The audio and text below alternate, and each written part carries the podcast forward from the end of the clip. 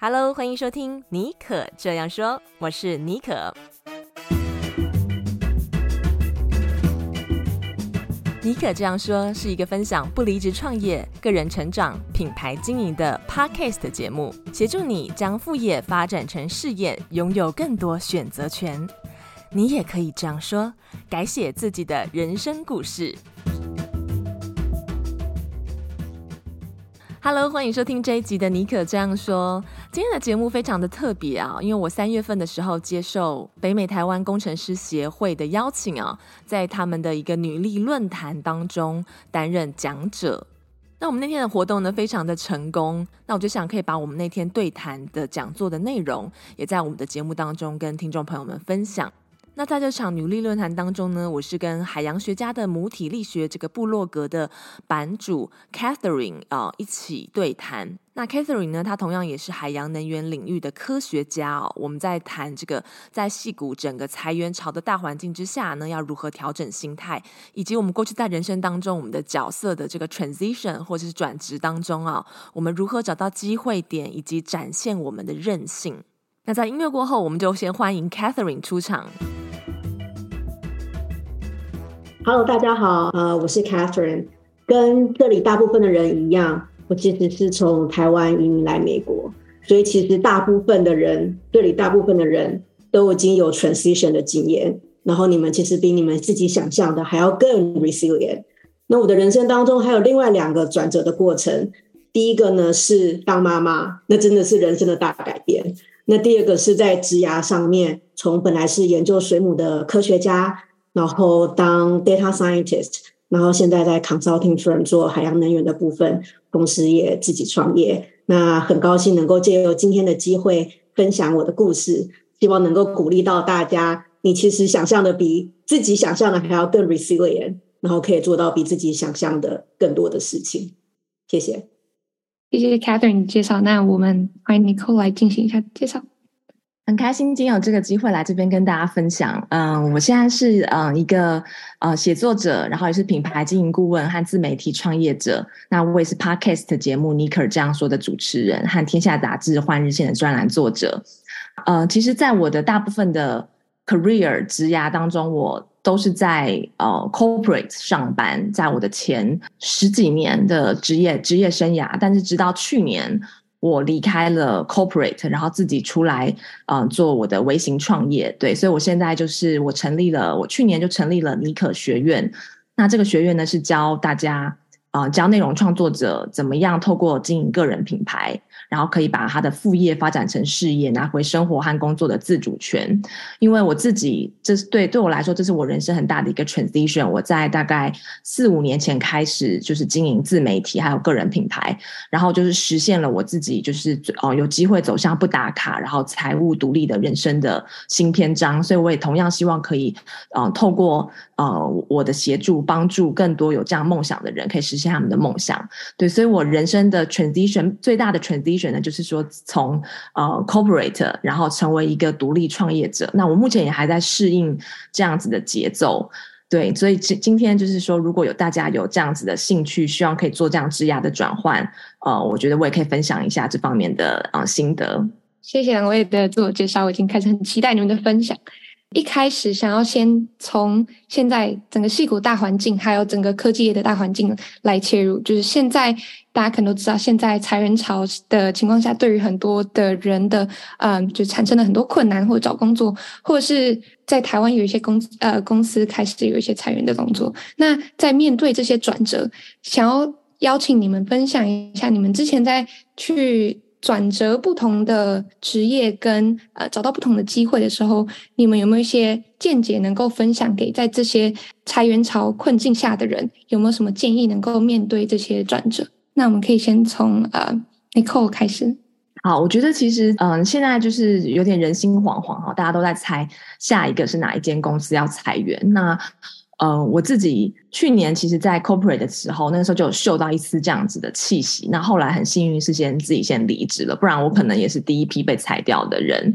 对，那我觉得其实这是一个最好的时代，是一个最坏的时代啊。就是当嗯、有遇到挑战的时代的时候，其实也是有机会嗯可以重新呃崛起的一个时代。所以我觉得职场专业人士其实可以趁这个机会，重新的去呃审视自己的工作技能。嗯，然后想想看，盘点一下你自己的一些呃技能还有专长，想一想哪一些是你擅长的，然后哪一些是你不擅长，然后可以透过学习来增进的。那你也可以去了解，就是说你的公司的组织，他们目前要发展的方向是哪一个面向。如果你擅长的领域啊，刚好是你公司现阶段需要技能，那么相对来说，你可能就是比较安全，就是不用担心。那如果就是你现在的领域是你很擅长，但是公司的发展目前可能比较不需要。那你可能要做好随时 stand by 的一个这样子的呃呃心理准备。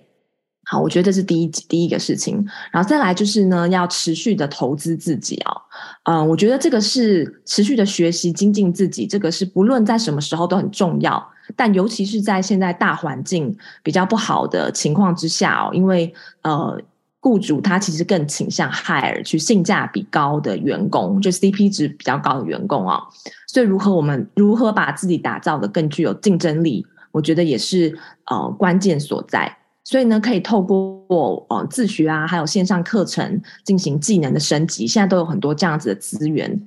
很多呃人离开了学校之后。他就一辈子可能就没有再学习了，我觉得这很可惜。但是现在我觉得反而透过这这种时机，我们可以就是说去沉潜，然后装备好自己，把自己打造的更具嗯装备，为自己装备更强而有力的武器、哦。因为我们虽然没有办法改变这个大环境，但是呢，我们可以跟紧时代需求，然后精进自己，然后做一些充电，相信就可能可以应呃应对未来可能会面对的挑战。对，那再来就是说，如果你不幸被裁员的话哦，就是我觉得这个情绪的调节非常的重要。就是这个时候呢，不要自怨自艾，或者是说怀疑自己，因为这个时候的裁员大部分都是因为是不景气，公司需要 cost 呃 cost down，所以就是你不要去呃怀疑自己，而是要去抓紧时间去呃 update 你自己的履历，好，还有 LinkedIn 的 profile。那我觉得 LinkedIn 的 profile 其实是在任何时间都要把它维持一个 maintain 在一个很好的呃呃呃 appear 嗯就是呃 presence 这样子。那然后也要这个时候也要快速去梳理自己之前的工作经验，然后积极的行动做 networking，然后才是一个最呃最好的应对方式。谢谢你的非常有用的干货分享。那我们好奇，Catherine 对于怎么教大家应对这个裁员的心态，或者是在这个大环境下要怎么 prepare 好这些 challenge，有没有一些可以分享给观众？嗯，我知道现在很多新闻都在播戏谷这家大公司裁员，那一家大公司又裁员，大家都在比谁裁员的比较多。那被裁的一定会心里很伤心，就算没有被裁的，也会觉得压力很大。下一个会不会就是我？那我想跟大家分享一个小故事，就是我还在念博士班的时候，后期写论文生不出来的时候，其实是压力非常大的。有当过研究生的可能都知道，在最后面在写论文的时候写不出来，然后进度不如预期，看其他人都毕业了，自己都没有毕业，然后就就陷入那种很钻牛角尖的状态。我记得有一天，我看到一个同学，其实是我的学妹。他毕业要口试的通告，我就突然之间大崩溃，就觉得为什么他都毕业了，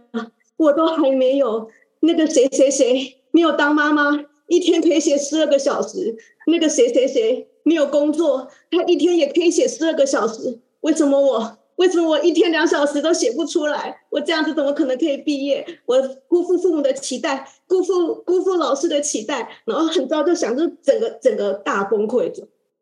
那后来当天，我在在一个匿名的部落格上面写了呃，就是自己悲伤的心情，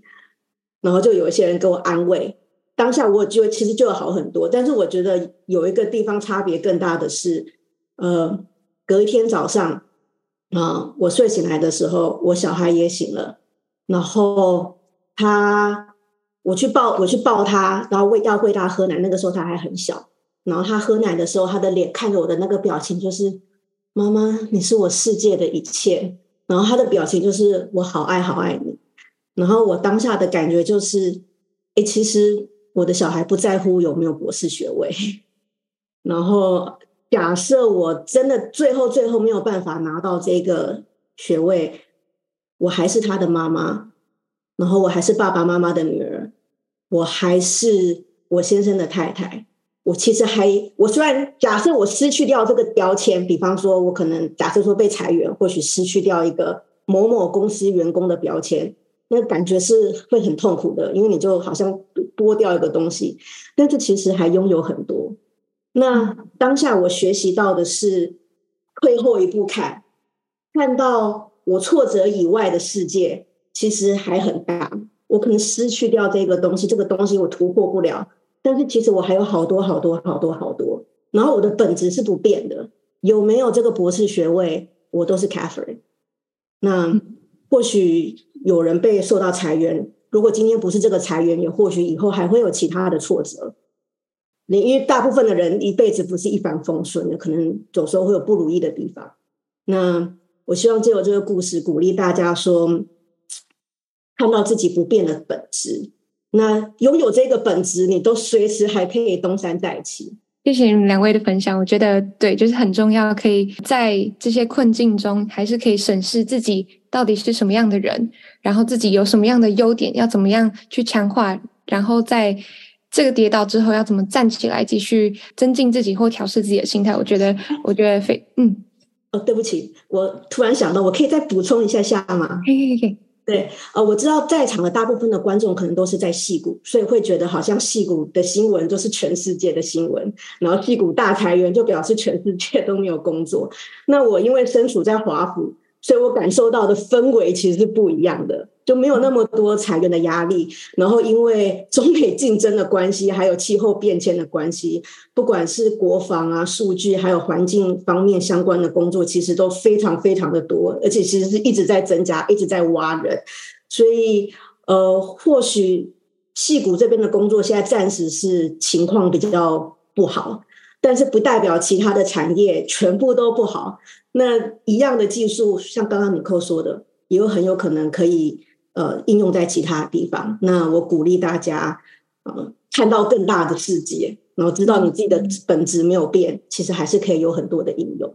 嗯，还有去就是要跳脱自己现在站的位置，要看到自己有什么优点，也要去看除了你现在工作的地方，还有什么其他机会可以去 explore。我觉得呃是还蛮有还蛮有帮助的一个建议。那关于这个找到自己的优势，还有你们自己过去经验，因为也有不同的呃在职涯上的转折点，我好奇你们当初是怎么找到自己的专长跟优点？是透过一些兴趣方式，还是怎么样的测试出来？哦，你对这件这件事情是有专长的，然后你想要用这个专长来进去深入，变成你的职涯，就是好奇你们当时的一个心境和如何去找到自己优点。也其实是回应上一个问题，其实是一样的，是看到自己的本质。啊，微观来看好像是转，巨观来看其实都是做自己。那可能以前有看不到我的文章的朋友都会知道，说我博士班念到一半的时候，有一阵子就意识到说，哎，学术可能不是我真的想要走的。可是不走学术，我不知道干嘛。那一阵子的时候就很迷茫。那那时候其实做了一个自我分析，回头看。如果把标签拿掉，我到底喜欢做什么事情？我到底擅长做什么事情？然后我就发现我是一个很喜欢讲话的人。我小的时候就上台讲故事，然后就被老师选为讲故事的代表。那国小的时候就进入演说校队，高中的时候就当辩论社社长。然后大学的时候呢，只要有讲话的机会，我常常都是小组被推出去上台报告的人。那别人很多人讲话会觉得说很有压力，我上台就觉得啊，讲话真的是太。太喜欢了，我宁可讲话也不想要写东西。我发现我很喜欢讲话，然后就想说，嗯，我有没有可能可以把我喜欢讲话这一件事情当做是一个职涯发展？有没有什么工作很需要讲话？然后又又如果可以结合我本来的科学训练，那要更好。那那个时候就看到了可能可以走 policy 这个部分。你刚开始的时候其实也是很害怕，因为。因为毕竟也是一个外国人，那我要用第二语言，我不太确定自己是不是做得到。但是当下已经觉得，我就放手一搏吧，试试看。那后来也好险是第一次试的结果还不错，所以之后也获得更多的勇气。那其实我之后的转职，乍看之下好像都是标签上的转换，比方说哦，从研究水母学家变成数据学家，然后变成什么 consultant，然后变成创业。可是，在我自己巨观来看的话，其实都没有太大的转变。比方说，当科学家是很需要分析嘛，那这个分析的能力，呃，重新包装一下，就变成 data scientist 啦。那呃呃，科学家的训练就是要看到问题。在哪里？然后是要解决问题，那这一个能力就可以拿去当 consultant 啊。那那科学的训练有一部分也是创造知识，然后解决问题。那一样的能力，创造知识，解决问题，我可以解决别人的问题，那这就是一个 business。所以又回到上跟上题一样的东西，就是不要只看到很微观的标签，什么样的公司或者是什么样的学历，而是看到自己的本质。那这个本质。其实有很多种的应用，你现在的职业或现在的学历只是其中一种应用，但不是唯一一种。谢谢 Catherine 的分享。那呃，我的方法就是我我可能分享一些比较实际的步骤吧。对，跟 Catherine 比较不一样的面向。我自己出来创业，投入 online education 这个领域的时候，那时候我就知道说我要做线上课程，但是线上课程的呃很广嘛，主题非常的广泛，到底要选什么主题呢？那个时候一开始我也是非常的头痛。对，就是也不知道要做什么。然后后来呢，我就先去盘点我自己的专长跟兴趣。我就拿一张白纸哦，把这几个问题写下来，就是我最擅长什么哦，还有我的专业是什么，以及我的兴趣是什么。还有就是，如果不考虑其他的条件，我最想要做什么事情哦。然后我就先把这些都写下来之后呢。诶，然后我就呃 narrow down 了几个项目，比如说我可以教大家怎么样做 podcast。好，然后我可以教大家怎么经营个人品牌，呃，然后我可以教大家怎么样呃写书跟出书，好，有这三个面向，有这三个主题。但是呢，这三个主题是我自己想出来的嘛，我还要知道说这个市场它需要的是什么，不能说我自己觉得很棒我就推出来，但是实际上根本市场没有这个需求，那你就是白忙一场。对，所以我那个时候就是去我做了一件事情，我觉得现在想起来，我觉得是还蛮蛮聪明的。我就是去呃，IG、Instagram，现在大家很多人都有 Instagram 嘛，那你没有 Instagram 也没有关系，就是用其他的呃工具。那我那时候是用 Instagram，然后的 Stories 就是现实动态，然后我就把，哎，我就问大家说，如果我想要开线上课程，有这三个主题，就刚刚讲的三个主题，那你会你最有兴趣从我身上学哪一个领域？我就去直接去问我的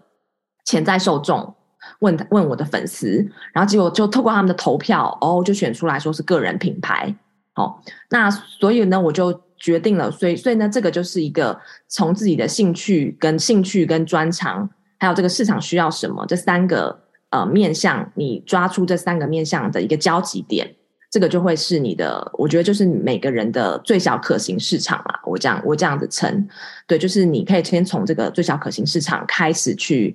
呃发挥展开，然后之后呢再开始做呃优化跟调整。谢谢两位的分享，我觉得你们的建议都很 consistent，就是很像 Catherine 提到，呃，要知道自己的优势在哪里，然后你找到这个优势，你就可以。把这些 skills transfer 到别的职位，虽然看起来差很多，但是其实都是用同样的本质跟专长去弄。然后 Nicole 也是提到，就是一些很有用的方式去找到自己的专长、兴趣，还有市场需要什么，去让我们观众可以有一个很很实际的方法去找到自己可能往的方向。那我想切回到我们这个主题的这个 resilience，像你有没有提到你们过去有很多的转换，不管是转职呀，或者是变成当妈妈？那我好奇，想先问一下 Catherine，像你在自己当妈妈，以及在不同的转职经验中，如何去调整一下心态，然后在逆境下怎么展现你的韧性？任性对于你来说是什么？有没有什么建议可以给观众？我觉得当妈妈对我最大的学习是加法心态。我可以跟大家分享一个小故事。有一天我早上起来要准备做早餐的时候，我要帮我儿子蒸馒头，结果那个电锅一打开，里面就是红红的很多胶质，然后又烧焦，然后我当下其实以为是我儿子在做实验，因为他其实看我煮菜，他有时候就会在旁边煮一些很奇怪的黑暗料理。然后我当下看到那个锅子被吹弹成这样子，虽然很生气，但是因为我以为是我儿子煮的，我想说啊，他在发展他的厨艺兴趣，我不要，我不要这个。不要压制他，我要好好跟他讲，下次不要这样子弄电锅。然后，但是后来，后来我就叫我儿子来，说啊，你来，然后我妈妈跟你说，这个电锅啊，以后要怎么讲？我讲到一半，他就说，这不是我煮的，是爸爸煮的。当我听到是我先生煮的时候，马上就嗯爆气，就是居 然把我的电锅弄成这个样子。然后我就发现，同样一件事情，就是电锅被摧残，我有双重标准。如果是我儿子煮的。我想到就是哇，他原来本来不会煮菜，他现在想要试着煮菜，只是犯了一点小错误，没有关系。但是如果发现是我先生煮的，那个标准就是你为什么把我的电锅弄成这个样子？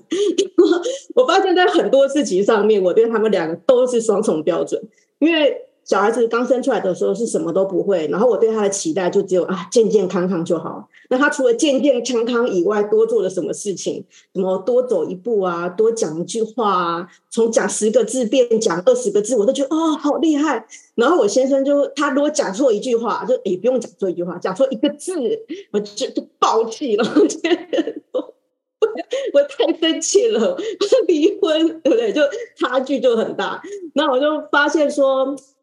这个同样一件事情，不同的 perspectives 有有很大的反，就会有很大不一样的感觉。那我发现，我看我自己的时候，也会有这样子的差异。那有的时候有一些事件发生或不如意的时候，以前我比较会钻牛牛角尖，就会觉得说啊，我这里做的不够好，那你做的不如别人。那现在我比较学会换一个角度思考，我其实蛮常鼓励。呃，来找我就是感觉人生卡关，然后来询问我的意见的时候，我就说，哎，我都会鼓励他们说，你现在感觉到的卡关，或者是呃碰到一些障碍，其实都是暂时的。嗯，你如果往回看，五年前的自己，十年前的自己，你其实已经走了好远，你可能比自己五年前、十年前还要想象的都走得更远了。那现在的这个当下，真的只是一个很小的 moment，嗯，会度过的。所以我也是想要用这样的故事鼓励大家。这个事件是固定在那里，但是你的 perspectives 可以可以不一样。谢谢 Catherine 的分享。那想请教 Nicole，因为像在我们在 pre-discuss 的时候，你有提到说自己在过去的备孕经验有一些遇到一些挫折，然后。还有在你的转职上有一些心得，那不知道你可不可以分享一些，在这些情况你怎么展现你的韧性，然后有没有什么观众可以参考的？在我就是求子的路上呢，因为不是很顺利，我跟我先生就是一开始都是自然的自然尝试嘛，但试了两三年都没有任何的消息，所以后来我就去不孕科做检查，之后去做检查是说完全没有查出来有任何的问题啊。那后来我也做了很多 research，其实很多女生都是这样子，是一个呃不不知道的原因，但她就是没有办法受孕。那我自己就是这样子的 case，对，所以后来我就是决定说，那我就是做试管婴儿，因为。这个是根据科学的呃报告，这个是成功几率最高的。好，但是我一共就是在三年之内做了两次的试管婴儿，哦，那两次都失败了。但是我现在想起来，我完全没有后悔，就是当初的选择。如果现在你问我说，你要不要再做一次试管婴儿，然后你已经知道你会失败了，我还是愿意走这样子的一条路，因为这个旅程它改变了我的人生观。那我想要先说，我不知道现在。嗯，就是大家嗯是，也许有些人也正在备孕，或是你也是要走上做试管婴儿，或是呃，或者是人工受孕的旅程。那就是这个这个是对于身心都是一种很大折磨，因为你要吃排卵药，然后打排卵针，然后接着是取卵，然后还有就是胚胎植入之后还得继续打针，然后要补充黄体素，最后就是等待开奖验孕。然后在美国这边的话呢，排卵针是得每天连续打将近两个礼拜。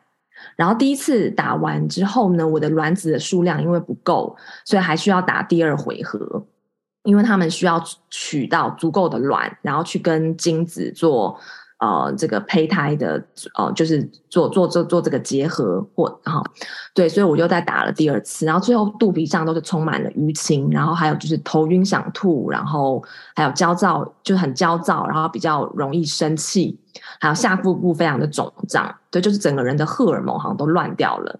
那打针是它是有时效性的，所以你一定要在一个就是某个时间点打，这样子不能超过一定的时间，所以我都得趁上班的空档。空档偷偷跑进厕所里面打针，对，但是这些我觉得都还不是做试管婴儿最辛苦的。我觉得最痛苦的其实是心理层面，因为当你的胚胎植入之后呢，你就会开始有一个呃 hope，你就会想东想西，会去想就是到底会不会中这一次，然后就是会有那种得失心啦。我觉得，虽然你都知道要放轻松，但是还是很难。好，那所以这是第一个呃关卡。然后第二个就是说放榜之后，好，因为我两次放榜之后都是失败嘛。那我现在想起来，那个时候真的是非常的煎熬，因为那种那种失败的感觉，你是觉得说，好像你完你是看不到尽头的感觉，就这件事情不是你努力就会成功，好像它不是说你这第一次你在人生当中觉得说这个有一个东西是你没有办法去掌控的。那对我来讲，我一直都是一个，我以前都是一直是一个完美主义者。就连怀孕这件事情，我也要认为说，我要准备，我要觉得说，我要准备好，真的要一个 perfect timing 我才怀孕。所以为什么会拖到那么晚？对，然后后来当我知道其实 no perfect timing 的时候，但我已经可能错过了那个最好的怀孕的时光，所以后来就走上了这个。呃，试管婴儿的之路，但是当我自己嗯、就是这两次都失败之后，我就渐渐的，因为真的很绝望，然后觉得说好像怎么样努力都看不到尽头，也不知道要不要再试一次哦。因为就那个时候的身体状况已经变得很糟了，所以那一直以来我都是一位写作者，所以我在最痛苦的时候呢，我就选择用书写记录我这段做试管婴儿的日子，就是所有的心路历程，我都把它记录下来。那在文字当中，我又重新找回力量，而且认知到，就是生命当中不是每件事情都能够如你所愿，所以我就开始学会去放手，去顺流而下，去顺着就是这个你生活的这个节奏，生活要带你去哪，你可以照着它走，不用一直去反抗，或者是说去呃要抓回这个掌控权这样子，然后用平常心看待。就我原本觉得不孕这件事情是很难启齿的，我没有跟身边任何一个朋友讲。那后来呢，反而是在我朋友的鼓励之下，我就把这一段不孕求子的经验，透过我的 Podcast 的节目分享出去。因为他们跟我讲说，当你愿意把你的这种痛苦的事情，你愿意分享出去的时候，其实对你自己是一种疗愈。所以我很想要知道这是一种什么样的疗愈的旅程，所以我选择了。做这样的事情，后来呢，我发现我我讲出来之后呢，我获得很多女性听众朋友的来，呃，他们就写信跟我说，他们也现在也在呃做试管婴儿，也在准备做试管婴儿。那他们觉得我的分享让他们感觉到他们自己不是孤独的，他们有力量可以面对接下来的挑战。对，所以我觉得为什么我我不后悔再走一次这段旅程，因为我回头看这段时光，我觉得它其实是我人生的一个礼物。因为它让我意识到说，人生当中不是每件事情你努力就一定会有结果，但是呢，你不努不努力是一定没有结果的。然后我也意识到，就是说，这是上天借由这个苦难，让我成为别人的祝福，就是成为我听众的一个祝福。而且也因为这件事情，我的人生观，比如说原本是完美主义者，或者是说原原本想要控制一切的这样子的人生观，我觉得就是整个整个翻转了。然后这些这个这段历程也成为我后来创作上面的养分，所以我就很感谢这样子的啊、经验。所以这段历程，我希望可以分享给啊、如果你现在有在经营经营，呃，有在有在准备要走呃走上这个呃备孕的历程，或者是说你人生当中你很想要追逐一个事情，但是你一直觉得你没有办法确定能不能掌控，我觉得也许我的人生故事可以给你一些嗯、鼓励。谢谢谢谢你们的分享，就是也谢谢你们愿意呃带到自己的生活故事以及生命故事比较脆弱的部分，让这个学习能够带给我们观众继续让他们有支持跟成长。那你们也提到，就是你们都有各自不同的任性的应对方法，像 Catherine 是用加法的方式去呃从不同角度看事情，那 Nicole 是从呃如果我们遇到困困难，我们可以顺流而下，不要太执着于某一个点，然后去掌握我们能够学习的，然后可能可以改变人生观的部分。那呃，我在这边先跟。各位观众预告一下，就是最后我们会留几分钟的时间是 Q&A 的时间，那我们会开放观众提问，那也欢迎大家如果问题的话，可以留在我们的 Q&A 部分。好，然后最后一个就是我们这边呃 Moderator 有有的问题是想要切回到你们，你们有一个共通点是两位都是顾问，那像 Nicole 是呃品牌顾问，Catherine 是职业顾问，那我好奇在你们在这个顾问过程中有没有对于一些呃，女性朋友的观察，以及有一些建议可以给呃在座的女性朋友。那我们可以先从呃 Nicole 开始分享。嗯，好，我觉得女生，呃，其实包括我自己也是，就是说，呃，你刚刚有讲到以前的我是完美主义者，就是说，我认为说所有事情都要我规划的很好，plan 很好，然后我才开始去呃执行，开始展开第一步。好，但是后来经历这个不孕了之后，我发现。很多事情不是说你可以，他会照你的计划走的，所以我后来就，我就慢慢变成是属于那种且战且走的一种态度，就是边走边边做边学。对，那我后来就是，我就常常会在想说，很多我访我辅导的很多学员哈，他们就跟我说，他们很想要经营个人品牌或自媒体，但是他一直展没有没有办法开始展开第一步，因为他觉得他要完全准备好。哦，但是我我常常就觉得说，到底什么时候是准备好？因为很多人，我们常常从小就就就会哦听到有句话，就是机会是留给准备好的人。但是其实你自己去想一下，你经历过的事情，你真的是都到都等你全部准备好之后，你才出手吗？其实我觉得机会是留给还没有准备好的人，我都会这样子去鼓励我的学员。为什么？那以我自己过去的职涯历程，我一开始我是我是念文科的，但是我随着我先生的工作搬来戏谷，然后戏谷都是以呃理科为主的嘛，科技导向为主的职涯，那那个时候就很难找工作。但是我也没有说就是说先去考一个什么呃呃什么 data science 的证照才去找工作，我就是去去。在我那个时候，我的能力范围之内，我去找可可以试试切的工作。最后，我找到一个工作，它是需要呃有这个软体测试的经验，还有翻译的经验。但是因为我会，我有中文的优势，所以我拿到了这个工作。但其实我并没有任何软体测试的经验，但是我就是呃，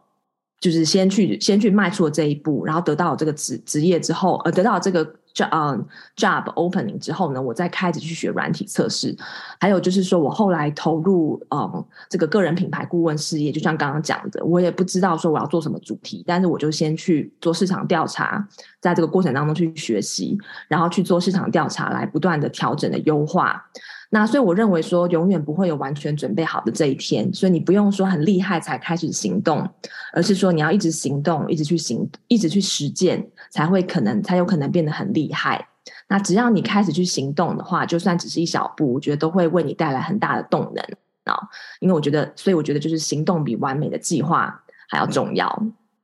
非常谢谢 Nicole 的分享，我觉得完美主义真的是很多女生的罩门。然后我觉得呃。当妈妈其实也治好了我不少完美主义，因为现在不是我能够控制的。呃，很多时候，我记得我记得我曾经讲过一个例子，就是还没有出小孩还没有生出来的时候，心里有很多的想法，就想说哇，我要给他上什么样的幼稚园，然后给他什么样的教育跟启发，然后以后要变成什么样的人。然后结果有一次他上幼稚园的时候，他很有自己的意见。他就坚持他袜子要穿不成对的，然后他说：“你袜子为什么不要穿一双？”他就说：“我觉得这样很好看呐。”然后我当他做一个感触说：“哇，我连他袜子想要穿什么样子都没有办法管，更不用提说我想要把它变成什么样、什么样、什么样、什么样。”那当然还有很多就是时间上跟体力上的安排，其实是跟还还没有当妈妈之前那种什么事情都可以掌握在手里面是很不一样的。我觉得在。在完美主义上有的确有很大很大的学习，然后我也很同意 Nico 刚刚讲的，机会不是给准备好的人，我觉得机会是给敢要的人。然后不是要等很强了才可以行动，而是一边行动才会变强。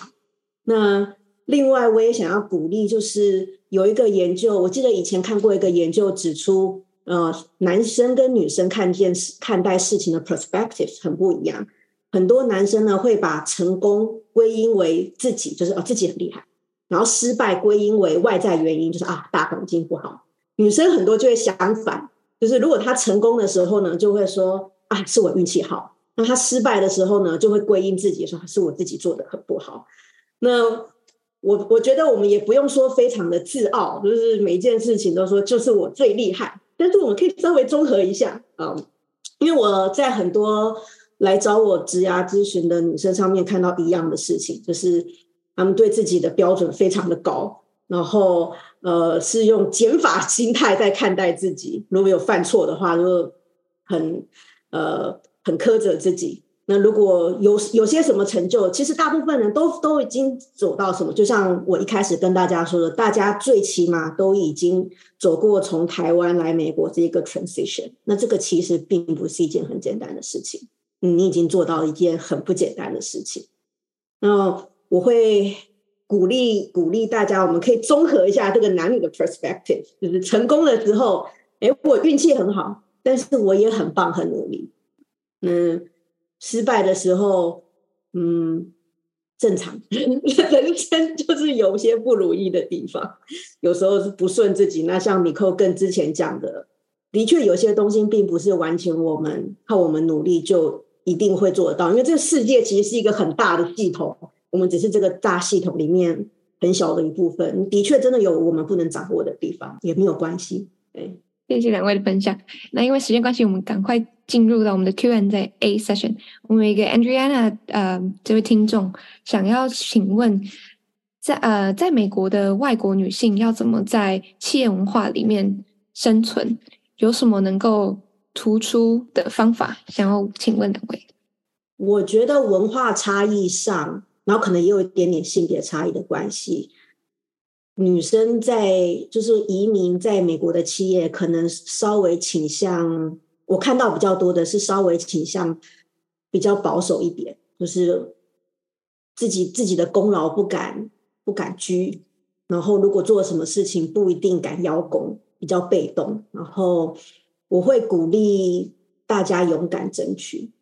我我常常都跟别人分享说，大概要自亏，就是要自夸到觉得自己有一点点不舒服的程度，那差不多就是 外国人觉得我 OK 或是 common average 的程度这样子。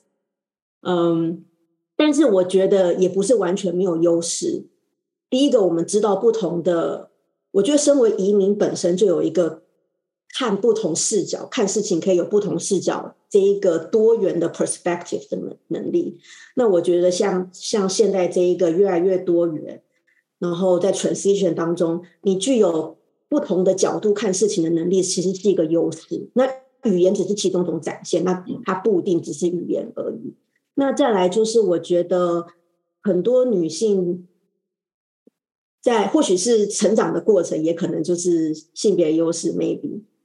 我觉得是，的确是比很多男性的同事更有韧性。我们在很多大环境的变动当中，常常是可以活下来的那一个。所以也鼓励大家不用不用自怨自艾。或许或许我们有需要加强的地方，但是其实我们也有我们的优势。我在 corporate 当中，我有觉得女性有很明显的比较能够比较能够统整大家不同的意见。然后比较能够 build consensus，嗯，我觉得我觉得这一个在领导其实是有非常非常大的优势，就不是我很多男很多男生就比较像会变成很专业，然后就变工具人。我觉得女生很多很专业，但是不会变工具人，还还其实比男性更有发导发展 leadership 的能力跟机会。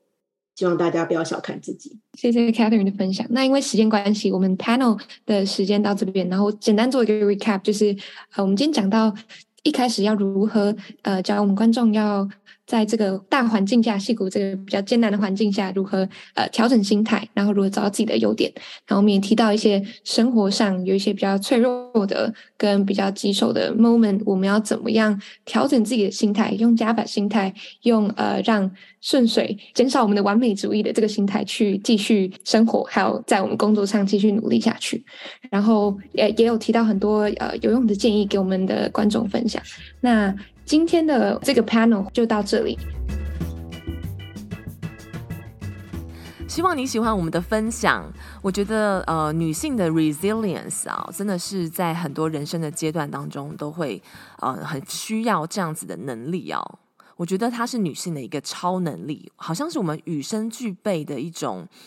呃特质吧。我是这样子认为的，很好奇你听完今天的这个我们的对谈有没有什么想法？非常欢迎你可以写信给我，私信到我的 IG，我的 IG 的信箱是 sjbonjour。那也很希望你可以到 Apple Podcast 帮我留下五颗星，还有你的留言，你的这个小小的动作将是嗯我做节目最大最大的动力。好，那我们就下次再见喽，拜拜。